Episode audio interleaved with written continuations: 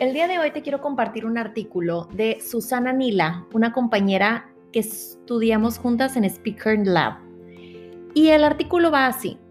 No hay dos maneras iguales de lograr resultados y en la naturaleza existen ejemplos ilustrativos.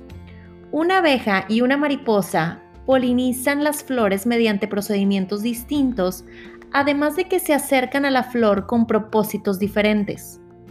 Quienes realizamos una labor, remunerada o no, también utilizamos procedimientos en los que nos sentimos diestros. Sin embargo, cuando cambian las tecnologías o interrumpen otros factores disruptivos, algunos procedimientos se vuelven obsoletos.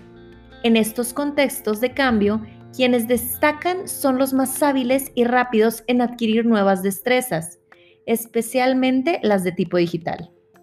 Ante la existencia de billones de páginas web y millones de recursos educativos para aprender, ¿por dónde empezarías tú a buscar y cómo garantizarías la elección de las mejores opciones? Un coach de aprendizaje continuo es un profesional que puede apoyarte en esta labor. No solo conoce el mercado laboral actual, sino también las tendencias de empleabilidad futura y la industria e-learning.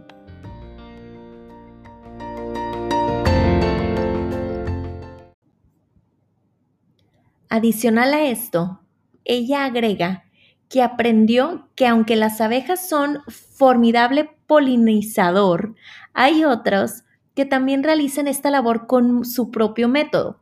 Las avispas, moscas, algunos escarabajos, las babosas y hasta las hormigas. La metáfora se vuelve y ciertamente más poderosa. ¿Qué opinas de este escrito de Susana? Yo creo que podemos rescatar diferentes cosas. La primera, todos somos diferentes, tenemos talentos y defectos diferentes. Si queremos llegar a una meta, tenemos que dejar que todos aporten sobre la mesa a su manera, trabajar en equipo, disfrutar el camino y al final llegar felices a eso que nos propusimos.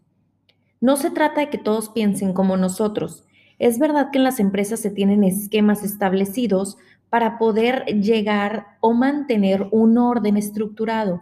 Sin embargo, en la familia, en casa, con, con la pareja, con los hijos, estos esquemas no deben ser así de rígidos.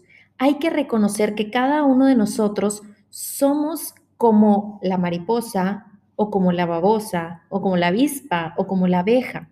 Tenemos diferentes funciones, cada uno juega su rol a su manera y lo que aportan siempre va a nutrir a la flor, que en este caso es a la familia o es ese núcleo que nos une a todos.